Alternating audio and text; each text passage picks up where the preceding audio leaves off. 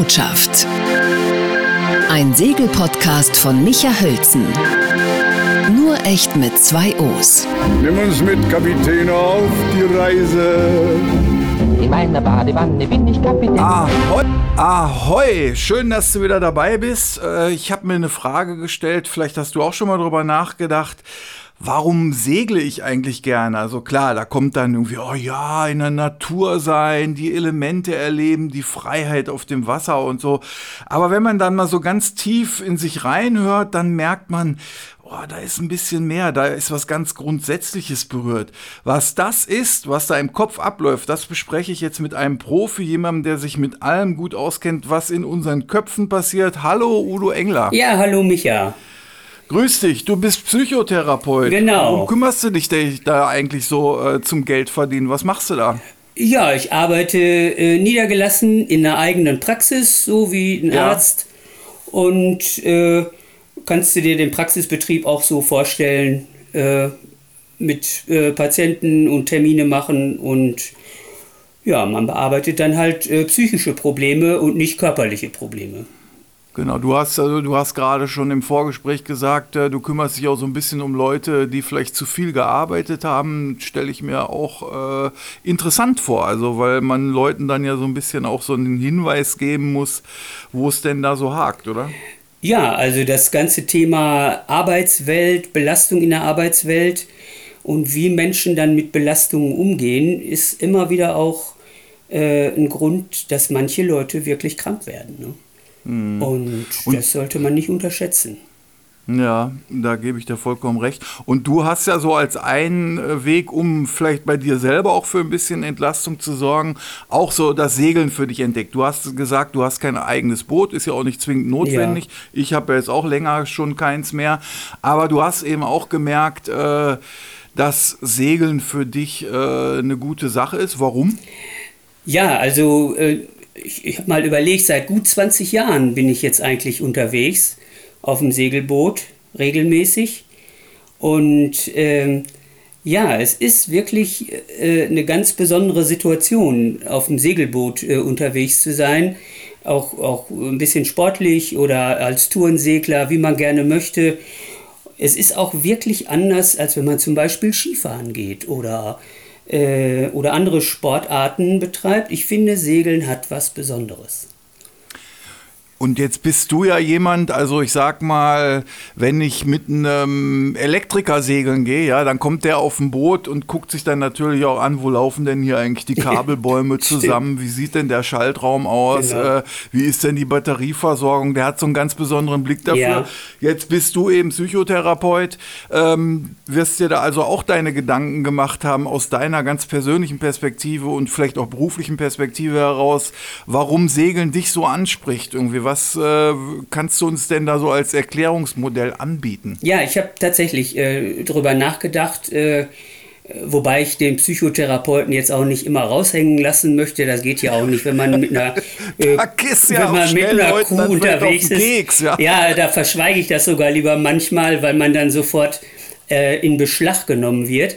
Aber wenn ich wirklich über mich selber auch da nochmal nachdenke, was fasziniert mich eigentlich so daran? Ich Mhm. glaube wirklich, es ist diese, diese direkte Verbindung von dem, wie sich äh, Situationen verändern, wie man Einfluss hat auf Situationen durch das eigene Handeln. Also die, äh, jede Entscheidung an Bord, bei Segelmanövern, aber auch beim Anlegen im Hafen, Festmachen und so weiter, ähm, verlangt ja Entscheidungen, die müssen fachlich äh, richtig sein oder wenn es ein bisschen brenzlig wird und man kann irgendwie eine Verbindung herstellen zwischen dem, was man tut und dem, was passiert. Und zwar relativ direkt und schnell beim Segeln. Also das heißt sozusagen, also man bezieht eine Befriedigung daraus, dass man durch sein Handeln sozusagen das eigene Vorwärtskommen und eben auf dem Wasser sein und in einer besonderen äh, Situation sein auch bewältigt. Gibt es dafür auch einen Fachausdruck? Genau, so diesen, den Fachausdruck, den gibt es tatsächlich Selbstwirksamkeitserleben, also Selbstwirksamkeit. Äh, m- man erlebt, welche Wirkung man selbst hat auf die Ereignisse, äh, wie sie sich entwickeln und so weiter. Gibt einem das dann irgendwie so, äh, ist das so eine Art Rückkopplungsschleife? Also ich muss da so blöd fragen, weil ich wirklich so auf der psychologischen Ebene nicht so viel Erfahrung ja, habe. Ja. Äh, ist das dann so, so, so ein Feedback-Prinzip, dass man irgendwie, man bewältigt irgendwas? und äh, zum Beispiel vielleicht auch eine schwierige Situation und äh, dann erholt man sich erstmal vielleicht auch davon, auch mit mehreren zusammen, sagt, boah, das war jetzt aber ein ganz schönes Brett, was wir da bewältigen mussten und das wiederum sorgt dann aber dafür, dass man sich so denkt, wow, dass wir das jetzt hingekriegt haben, ist eigentlich ganz gut, weil so ging es mir zum Beispiel bei unserer Rund-England-Umsegelung äh, ja. äh, am Ende, äh, das kam eigentlich viel später, ne? das kam nicht, äh, als wir die Reise dann äh, abgeschlossen hatten, sondern wirklich erst Wochen später, dass ich dann wirklich so gemerkt habe, boah, das ist aber wirklich richtig cool, dass das alles geklappt hat. Ja, ich glaube, dieser, dieser Langzeiteffekt, den du da beschreibst, das ist eine Variante, Seite von diesem Selbstwirksamkeitserleben. Äh, ich glaube, das passiert auch relativ schnell in der Situation, in dem Moment, weil die Zusammenhänge ja auch recht eng, äh, eng sind, gerade beim Segeln. Also stell dir vor, der Wind frischt auf, äh, äh unerwartet vielleicht, und man muss Entscheidungen treffen, äh, an die Segelstellung muss geändert werden, Segelfläche verringern. Mhm, mh, mh. Äh, und du merkst sofort, der Kurs wird geändert zum Wind und du merkst sofort die Ergebnisse. Das Boot liegt anders, äh, die Geschwindigkeit verändert sich. Und dieser enge Zusammenhang zwischen dem, was passiert und dem, was man tut, ich glaube, den spürt man relativ schnell.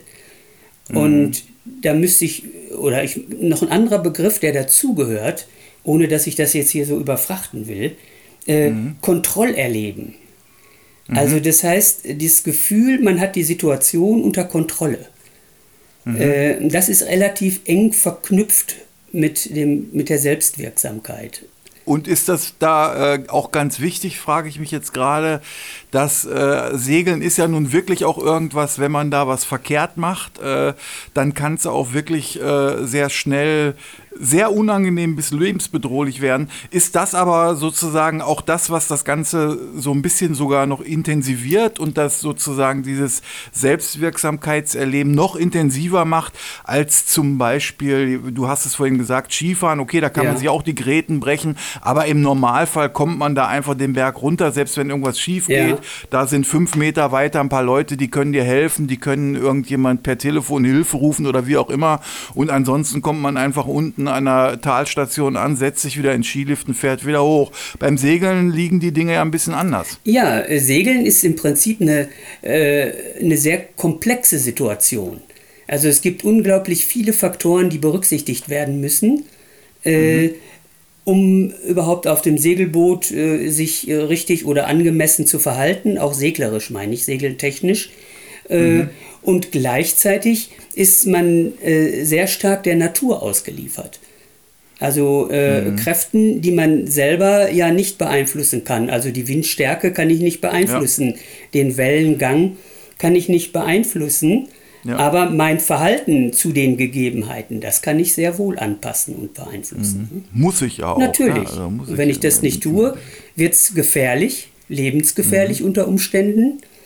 Und äh, also man ist im Prinzip gezwungen zu reagieren. Und je, äh, je besser das sozusagen man auch auf das Gefühl hat, ich habe die Dinge unter Kontrolle durch mein Fachwissen, durch eine gute, äh, durch eine gute Crew, die alle mitarbeiten, äh, die das Richtige tun, äh, die vielleicht auch die Kommandos des Skippers gut umsetzen können und so weiter, ist es einfach ein sehr gutes Gefühl.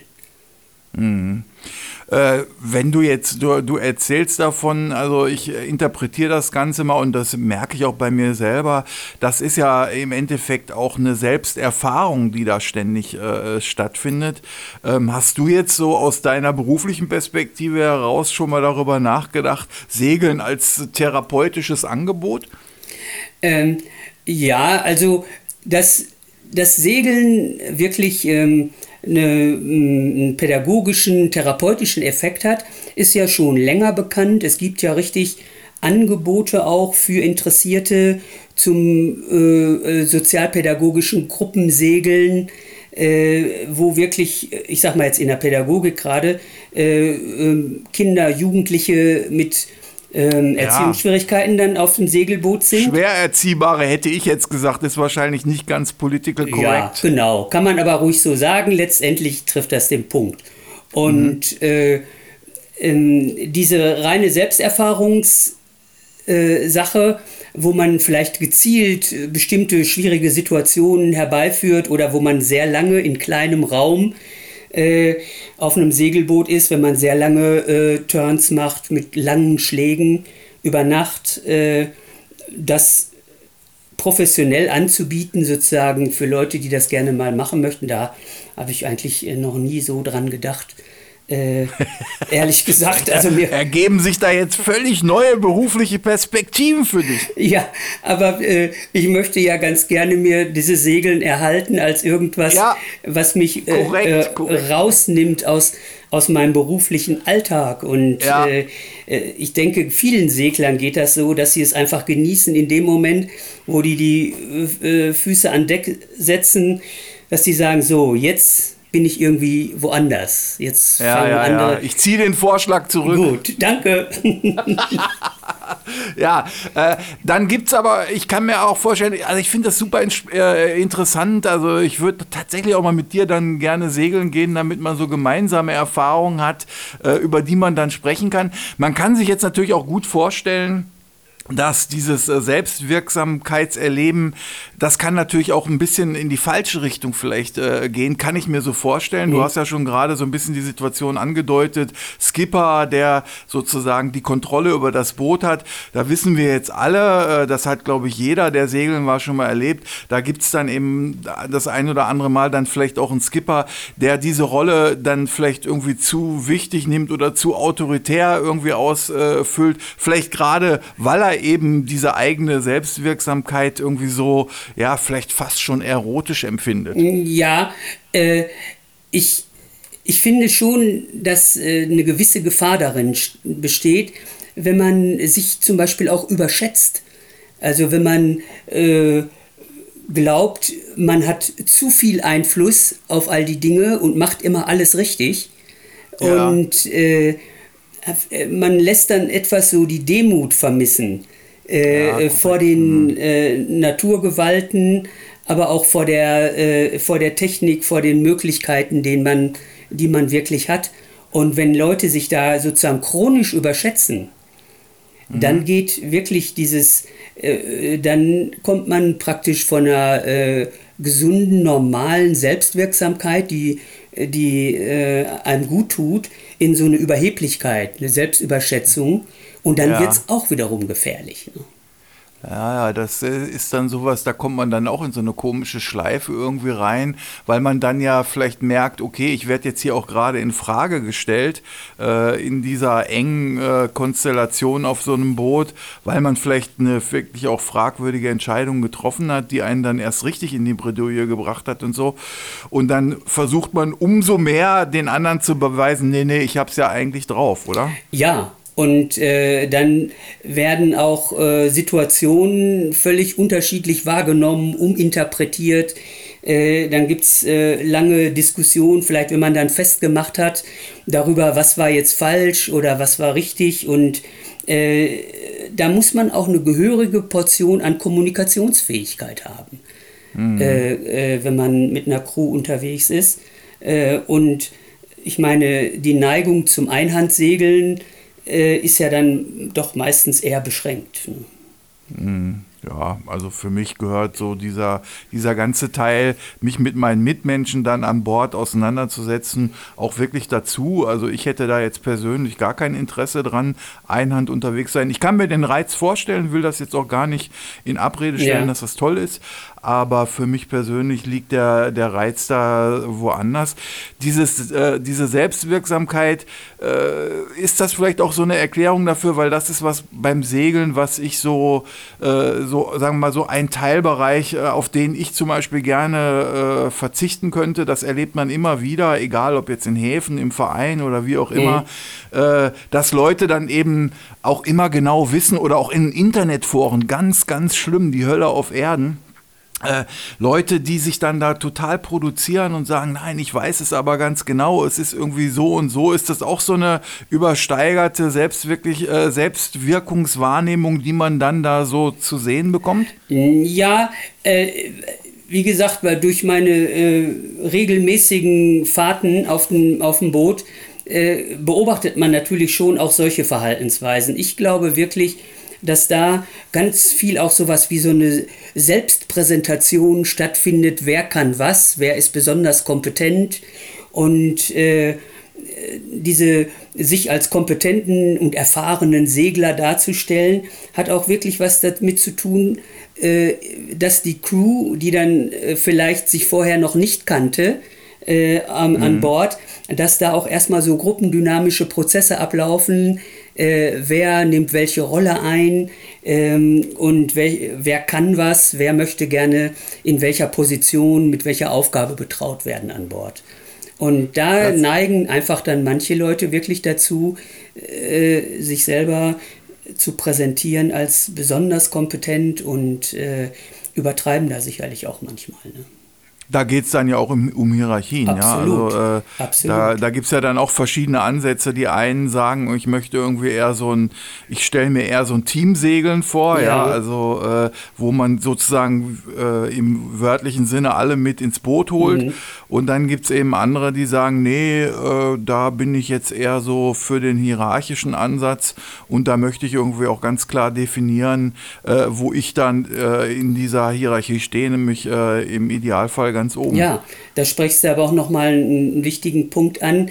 Die Rollenverteilung an Bord ist wirklich auch äh, eine wichtige Angelegenheit. Die, ähm, die muss besprochen werden. Die muss am Anfang äh, des Turns geklärt werden. Vielleicht zwischendurch mhm. auch nochmal, wenn sich dann Verschiebungen mhm. ergeben. Äh, und auch die Art der Kommunikation an Bord, die unterscheidet sich auch von unserer alltäglichen Kommunikation. Äh, vor allen Dingen, wenn es darum geht, Segelmanöver zu fahren, Anlegemanöver, Festmachmanöver.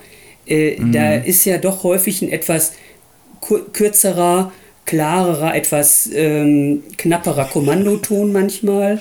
Ja, ne? ich kann mich erinnern. Ja, und die Bestätigung, ich meine, wenn man ein Kommando, äh, wenn man was ausgeführt hat, dass man das entsprechend bestätigt, äh, dass was anliegt, dass man es äh, und so weiter ähm, das wird ja von vielen Leuten auch missverstanden dann als Unhöflichkeit oder äh, mhm. man ist das dann nicht so gewohnt, dass nicht immer Bitte und Danke gesagt wird. Äh, mhm. Äh, und wer das nicht von vornherein richtig einschätzen kann, der ist dann auch schon mal gekränkt oder beleidigt. Und das mhm. muss man dann richtig stellen. Ne?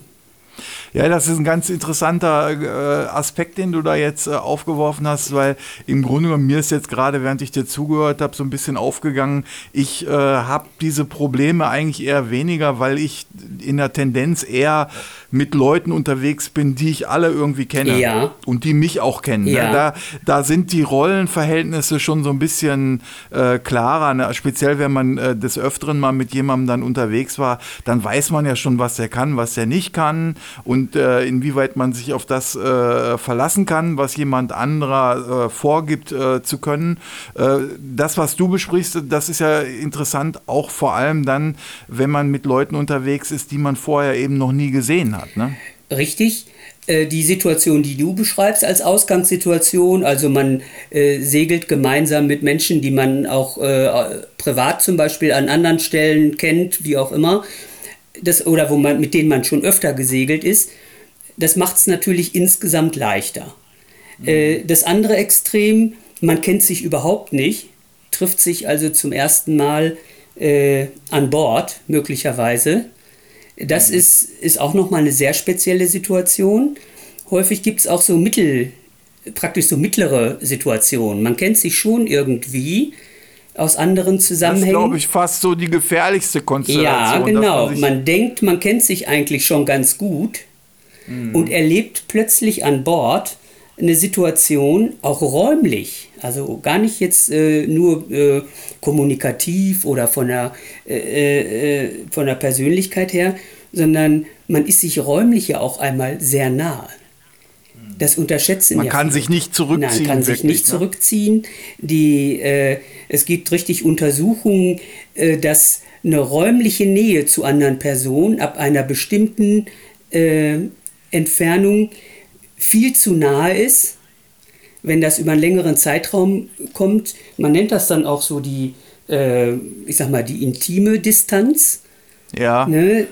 Die liegt, kann man die äh, in Metern ausdrücken? Die, ja, ja, da gibt es, äh, da gibt es richtig äh, Untersuchungen dazu in meiner äh, Branche, also in der Psychologie, äh, Ja. dass die intime Distanz bis 45 Zentimetern, Oh, warte mal, ich hole mal eben meinen Zeug. ja, äh, genau, kann man ja mal dann selber so grob ausprobieren, und äh, bis 100 Die wird dann ja unterbunden zum Beispiel oder, oder äh, einfach unterschritten, indem man sich, wenn man sich zum Beispiel dann wirklich irgendwie anschreit, ja, dann geht man ja dem anderen ganz bewusst auch ganz nah ans Gesicht. Also ich meine, ich habe es noch nie gemacht, aber das ist ja so ein, so ein gängiges Genau. Bild. Aber äh, und da wird das ja ganz bewusst unterschritten, äh, weil man weiß, irgendwie, ich will dem anderen jetzt mal zeigen, wo der Hammer Ja. hängt.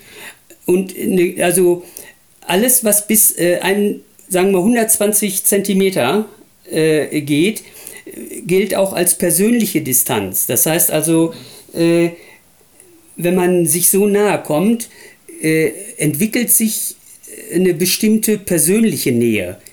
Und äh, das kann also sein, dass es manchmal einfach zu nah ist. Selbst wenn man ein großes Boot hat und man ist über eine längere Zeit unterwegs und mal angenommen, das Wetter ist auch nicht so besonders, kann ja mal passieren, wenn man in der Biskaya segelt oder sonst wo, Soll vorkommen. soll vorkommen. Finde ich auch gar nicht so schlimm. Aber ähm, man ist dann plötzlich äh, unter Deck und wie dicht man sich zum Beispiel beim Niedergang jedes Mal begegnet. ja. Äh, wenn, wenn man im Salon äh, am ausgeklappten Tisch vorbeigeht, wie dicht ich dann den Menschen komme. ne? äh, das kann für manche Stress bedeuten. Und man wundert sich, warum äh, reagieren manche Mitseglerinnen oder Mitsegler etwas gereizt, vielleicht sogar aggressiv. Und häufig ist es so, dass sie es gar nicht gewohnt sind, über einen langen Zeitraum so dicht mit anderen Menschen zusammen zu sein. Okay, das heißt, also äh, da könnte man vielleicht fast so Workshops anbieten. Irgendwie, wir hocken jetzt mal ganz eng aufeinander, bevor wir überhaupt wirklich lossegeln. Ja, aber da würde ich mir auch vorher dann schon überlegen, mit wem ich diesen Workshop mache. Ja, ja, Ja. das, das stimmt. Ja, ich finde, äh, wenn ich gerade mal noch mal das, äh, den Gedanken sagen kann. Ähm, ich, ich meine, man sollte da nicht jetzt alles nur durch so eine psychologische Brille sehen, aber es ist nicht verkehrt, sowas zu wissen. Ne? Also, ich dass muss, man muss, manchmal also ich denkt, muss ganz ehrlich sagen, ne, äh, ich verstehe, was du meinst, aber für mich ist ein Boot ein absolutes Psycholabor. Ja. Ne? Also äh, das in einer Intensität, ja. Also äh, das gibt's nirgendwo anders. Ja. Also gerade weil sozusagen dieses irgendwie die Außenwelt, die ich nicht wirklich beeinflussen kann, die Elemente und diese Innenwelt, wo man sich da so zusammen organisieren muss, um mit dieser Außenwelt irgendwie klarzukommen. Also mehr Intensität geht ja gar nicht. Ja, also es ist wirklich eine besondere Situation, die reizvoll ist einerseits, die aber auch immer äh, eine Quelle für Stress, äh, unerwartete Reaktionen sein kann. Und da ist es halt äh, an allen Beteiligten an Bord, äh, dann unter Umständen die Dinge auch ruhig mal anzusprechen. Ne? Und der Ton macht die Musik, ist klar. Äh, aber Schweigen ist schlecht, Reden hilft. Also du würdest jetzt sagen, äh, wenn man da so dann auf dem Boot zusammen unterwegs ist und da wird jetzt äh, nicht mehr geredet, das ist ein ganz großes Alarmsignal. Ich äh, äh, kann mir das wirklich gut vorstellen. Vor allen Dingen, wenn man äh, Spannungen spürt, die sowieso da sind. Die äußern sich ja schon in den äh, Toilettengängen, äh, in alltäglich, also in Begegnungen dann, wo Leute sehr ähm, ablehnend, abweisend miteinander umgehen dann. Da ist ja dann irgendwas, aber geredet wird trotzdem nicht. Und da sollte mindestens vielleicht dann der Skipper oder wer auch immer in angemessener Weise vielleicht mal äh, sowas anbringen. Ne? Also nicht übertreiben, wirklich, ich möchte es nochmal sagen. Äh, nicht jede, je, jeder Segeltörn äh, soll eine Selbsterfahrungsrunde äh, werden, aber diese Aspekte, die sind immer mit dabei. Das sollte man nie unterschätzen. Ich, ich würde so weit gehen und sagen, Segeln ist immer ein Selbsterfahrungstrip, weil man äh, in eine Situation geworfen wird, mit der man erstmal klarkommen muss. Ich habe äh, lange Zeit gedacht, äh, ich wäre da besonders begabt und äh, hätte wirklich ein Händchen dafür, mhm. mit Menschen umzugehen und so. Und als wir dann im letzten Jahr diese England, äh, rund England-Geschichte mit einem kleinen Boot drei Monate gemacht haben, mit äh, dem Laurenz habe ich das damals gemacht. Ja. Und äh, wir kannten uns wirklich schon gut, aber ich muss echt sagen, ne, wir haben uns äh, wirklich äh, wie soll ich sagen, also nochmal ganz neu kennengelernt. Ich hab, er hat Seiten an mir kennengelernt, die er nicht kannte. Ich habe Seiten an ihm kennengelernt. Äh, und das, das, war mir, obwohl ich jetzt auch schon ins, jetzt seit vielleicht äh, fast 20 Jahren segel, äh, das war mir nicht klar. Ja. Also, äh, dass das so, so eine Intensität bekommen ja. kann. Also es ist wirklich immer wieder dabei äh, und ähm, äh, man muss letztendlich auch immer damit rechnen, aber ich finde, der, dein, der Start unseres Gesprächs war ja auch, was, was ist eigentlich das, was macht Spaß am Segeln, was ist das Faszinierende am Segeln? Und neben genau. diesem ganzen technischen Know-how, äh, seglerischen äh, Kenntnissen, die notwendig sind, die auch eine Herausforderung sind, gehört auch dieses, diese soziale, psychologische Komponente mit dazu. Definitiv. Also im Grunde genommen, Selbstwirksamkeitserleben ist äh, genau das, was einem beim Segeln dann ja äh, auch viel zurückgeben kann.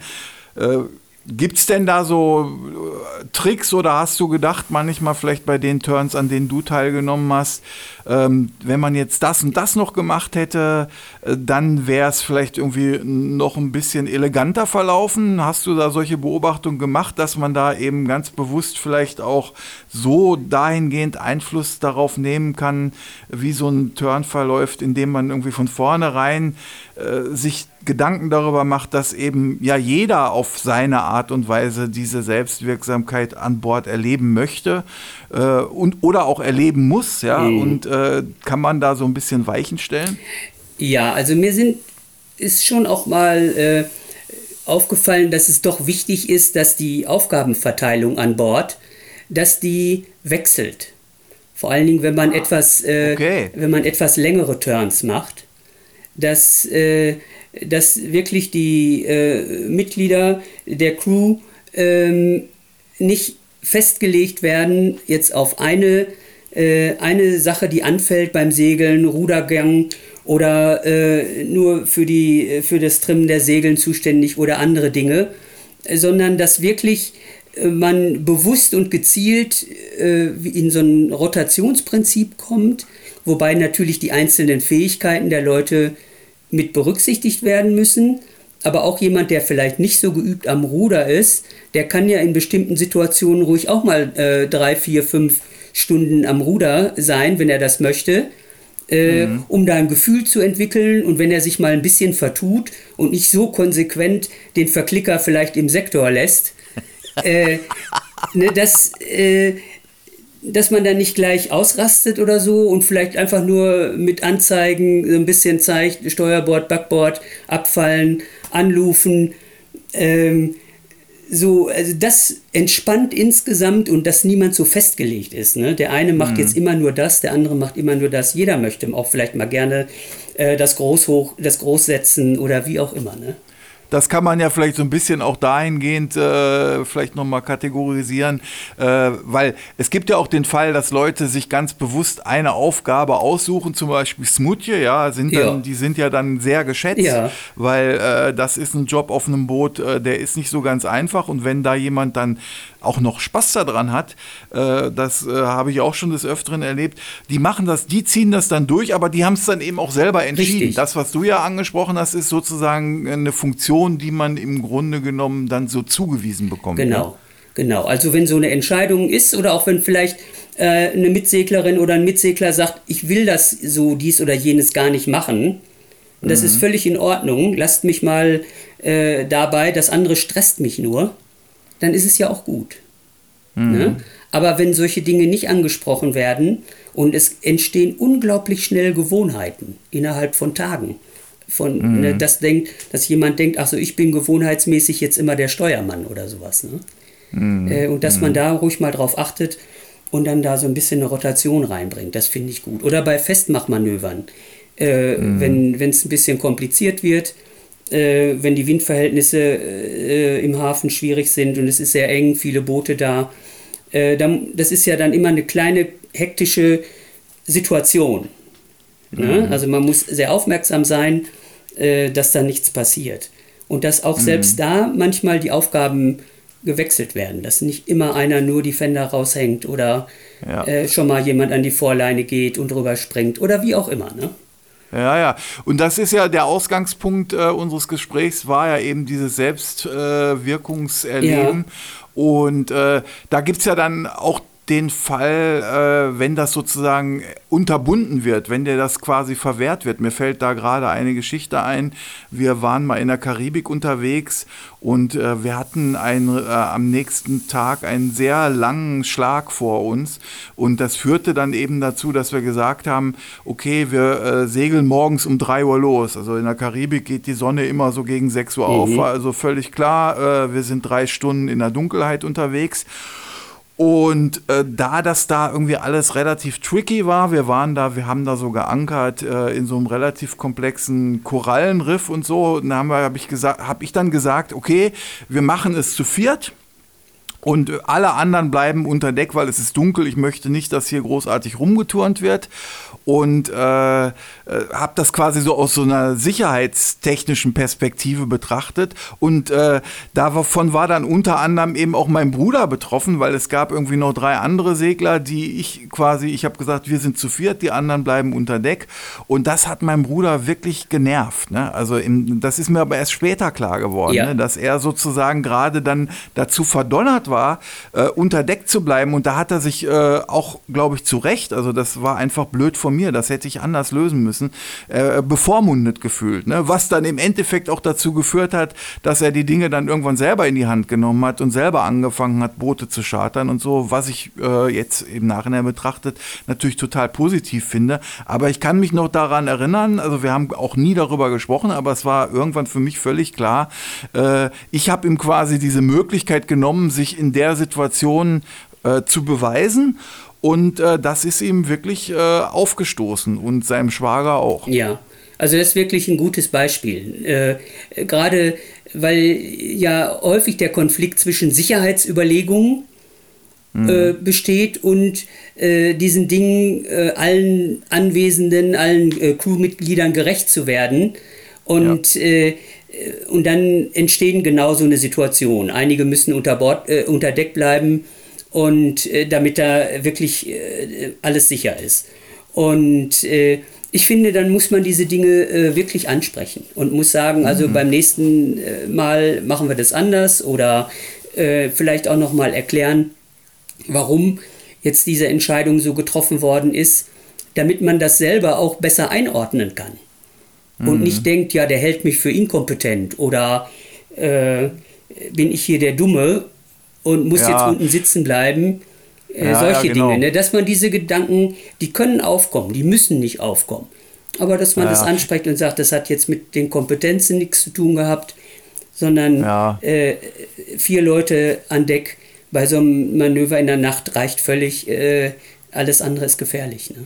Selbstwirksamkeitserleben, ein großartiges Konzept, um sich vieles zu erklären, was an Bord eines Schiffes so passiert, an großartigen, an tollen Gefühlen sich selbst und auch anderen gegenüber. Auch so ein paar komplizierte Mechanismen haben wir besprochen. Ich mit Udo Engler, Psychotherapeut.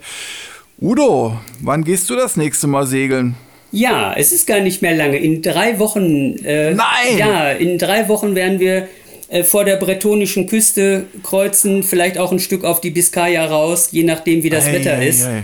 Und Ah, okay. äh, ich freue mich riesig, äh, da wieder äh, Meeresluft zu schnuppern und äh, mal hier aus dem Festland ein bisschen wegzukommen. Ja, ja, ich kann mir das schon vorstellen, wie er da irgendwo in so einem kleinen bretonischen Dorf dann abends die Austern Oh, schlürft ja. und so und darüber redet, wie schön die Strömung wieder war. Ja. Pont du Ras und so. Ich könnte also wirklich, am liebsten würde ich mitfahren. Ja, äh, ist vielleicht mal eine Perspektive.